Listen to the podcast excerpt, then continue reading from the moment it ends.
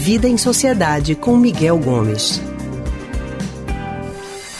Hoje, Miguel Gomes vai conversar com a gente sobre a lei de cotas que está completando 10 anos. Miguel, boa tarde para você, seja bem-vindo ao Rádio Livre. Boa tarde, Anne. Boa tarde a todos, todas e todos que estão nos ouvindo hoje.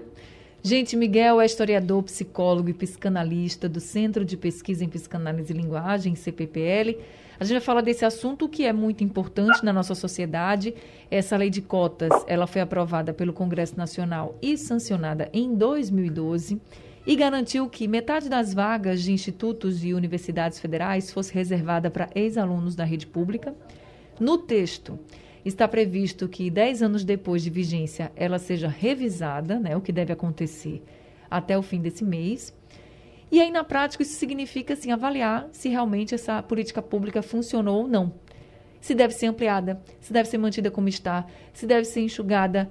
Miguel, qual a sua opinião sobre essa política pública de cotas para que as é. pessoas é. entrem nas universidades?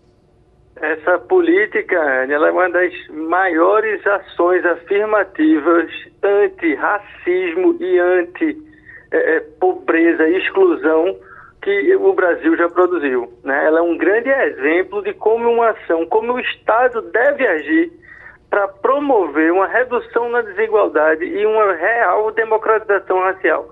É assim, um grande exemplo de sucesso que nesses 10 anos, a despeito dos dados ainda serem é, muito pouco precisos em certos assuntos, mesmo assim já é claro como ela promoveu uma democratização das universidades públicas, sabe? Então, assim, uhum. é um, um grande sucesso, né? E essa revisão agora, né, que está prevista até o dia 29, que provavelmente não vai acontecer, é possível que isso fique para a próxima legislatura, inclusive.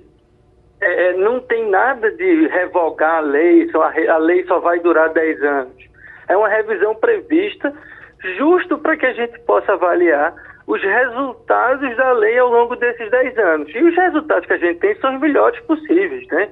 A gente tinha menos de 20% de pretos e, e, e pardos nas universidades públicas e hoje a gente tem mais de 50% da população. Então, assim, a gente tem um grande acréscimo, a gente tem inúmeros casos né, de, de, de, de exemplos de pessoas que só atingiram um curso universitário na universidade pública graças ao sistema de cotas. Aí, o, talvez o, o, mais conhecido, o nosso queridíssimo pernambucano, Gil do Vigor, né, que está fazendo doutorado fora do país, mas tudo porque entrou na universidade com a lei de cotas. Então, ela é uma lei importantíssima. E essa revisão, ela pode até ser importante para a gente aprimorá-la, deixá-la ainda melhor. Ô Miguel, essa lei de cotas, para que as pessoas venham entender também, ela vem suprir a falha da educação pública no país, né? Que a gente sabe que não é das melhores. Sim, porque o que é que acontecia na prática, inclusive na época em que eu fiz universidade pública, né? Eu estudei na Federal no curso de História. O que você tinha é que os alunos que tinham acesso a uma educação de melhor qualidade acabavam ocupando o, as vagas dentro da universidade. Quase então, todos, né? quem era advindo né, do sistema público eh, eh, geral, né, sem ser de escolas de excelência, quem não tinha acesso, quem não tinha renda para ter acesso a uma, a uma boa educação, acabava não conseguindo entrar nas universidades públicas. Então, essa lei vem e, e reduz isso. Né? Junto com isso, ela acaba também promovendo uma democratização racial, uma vez que essa questão de classe e raça no Brasil está muito caminhos de mãos dadas, né? É, é, e aí ela possibilitou o acesso dessas pessoas à, à, universidade. Então isso foi um grande avanço, mas a gente ainda tem muita coisa para fazer em relação a, a isso, sabe? Miguel, algumas pessoas defendem até que não é preciso uma lei de cotas, e sim uma boa educação pública no país. Eu acredito, de fato, que a gente precisa de uma boa educação pública no país. Isso aí é fato e de muito tempo, né, que a gente não tem uma educação pública de qualidade, uma educação pública que possa, inclusive, concorrer, né, com a educação, como você colocou aqui, de escolas de melhor qualidade. Assim, a gente deveria ter essa escola de melhor qualidade na educação pública. Você acredita ou você defende, não sei, que a lei de cotas tenha um prazo mas isso com o compromisso de um governo que vai mudar a educação do nosso país. Você acredita que isso pode acontecer um dia? Eu acredito que isso pode acontecer um dia. Agora, esse prazo não está determinado, não.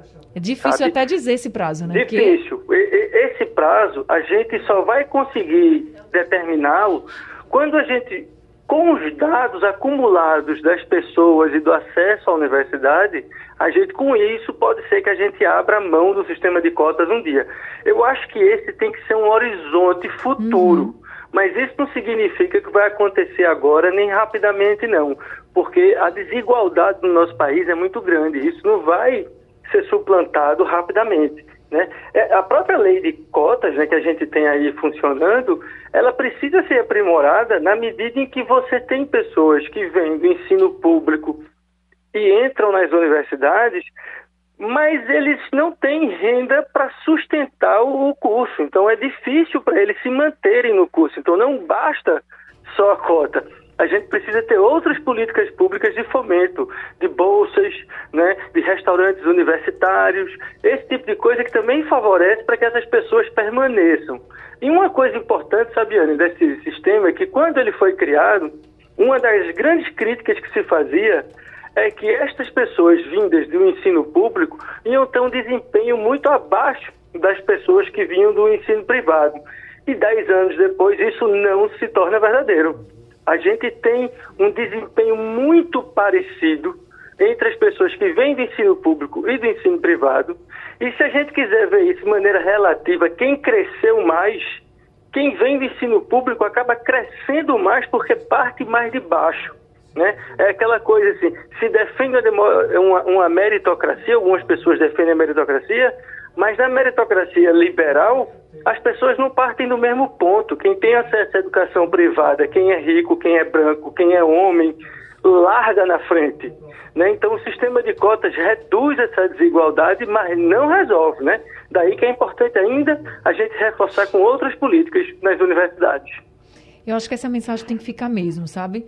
Não é o que resolve, mas é o que hoje dá oportunidade, é o que hoje diminui essa desigualdade, é o que hoje faz com que muitas crianças pobres de classes sociais né, menos favorecidas, crianças, adolescentes, jovens, possam olhar para frente e dizer assim, eu posso conseguir. E possam isso. aí é, alimentar os sonhos, né, Miguel? Acho que isso é tão importante. É, eu, eu, vim de uma comunidade, eu sei bem como é isso. Você querer fazer alguma coisa e alguém dizer assim, você não vai conseguir. Você acha isso. que você vai conseguir? Não vai. Quantas vezes eu escutei isso? Na minha época não tinha não lei de cotas, não. Eu não estudei na Universidade Federal, mas eu sei sim de muita gente que estudou, eu sei sim de muita gente que conseguiu e graças a programas como esse. Eu também é. defendo que a educação pública seja muito melhor, claro. Mas é como você disse, não é de hoje para amanhã que a gente vai conseguir, né? Então que a gente dê oportunidade hoje, porque as pessoas precisam Isso. hoje e precisam e realizar não vai melhorar sonhos. a educação pública simplesmente dizendo vamos fazer uma educação pública melhor. Isso não resolve. A gente precisa promover esse sistema de diminuir as desigualdades educacionais e, com o tempo, ir melhorando o sistema público de educação. Porque sem isso a gente não vai fazer o sistema público melhorar, não. A gente vai manter a desigualdade, sabe? É, é, eu dei aula em, em, em, escolas públicas antes do sistema de cotas e era uma das grandes tristezas que eu tinha quando eu dava aula, é que as os jovens chegavam no terceiro ano, né, no final do ensino médio, uhum. e quando você perguntava quem aqui quer fazer vestibular para entrar na universidade, quem aqui quer fazer ENEM, porque já tinha ENEM, praticamente ninguém levantava a mão. Porque aquele mundo não pertencia àquela comunidade pobre na qual Exato. eu trabalhava lá em Nova Descoberta. Para eles era impossível pensar em entrar na universidade pública. Então eles sequer tentavam.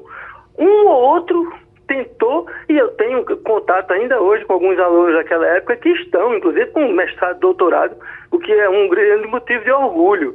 Mas é uma minoria imensa, é muito pouca gente. A maioria sequer tentava. Então isso mudou com o sistema de cotas. Pois é, graças a Deus, viu? É como eu te disse. Graças. Você falou nova descoberta, eu vim do Ibura e no Ibura as pessoas diziam assim: você vai fazer faculdade, para quê? É. Não vai conseguir nada, gente. Não, eu quero ser jornalista. Não vai conseguir. Eu, tá bom, mas eu vou tentar, né? E aí eu acho que é isso. A gente tem que tentar, a gente tem que acreditar nos nossos sonhos. Do mesmo jeito que eu consegui, que as pessoas que você conhece conseguiram, que as pessoas que eu conheço também que tentaram conseguiram, todo mundo pode conseguir. E a educação é o que vai mudar a nossa vida. A gente estuda e muda a vida, né, Miguel? Então é isso. Vamos embora mudar a realidade desse país por meio da educação. Vamos, Anne, vamos mudar por meio da educação, que esse sistema continue e se fortaleça. E aí eu quero deixar um abraço hoje para o pessoal lá do Rotary Nova Descoberta, para quem eu dei aula durante tantos anos e que eu tenho um carinho enorme por aquele pessoal. Abraço também para todo mundo aí de Nova Descoberta que está ouvindo a gente. Miguel, muito obrigada, viu, por conversar com a gente, falando hoje desse tema também muito importante para a nossa sociedade. Vida longa, então, para a boa Vida educação longa. sempre. Obrigada, tá, Miguel. Uma boa tarde. Um cheiro, aí. Tchau. Até, até semana que vem. A gente acabou de conversar com Miguel Gomes, ele que é historiador, psicólogo e psicanalista do Centro de Pesquisa em Psicanálise e Linguagem, CPPL.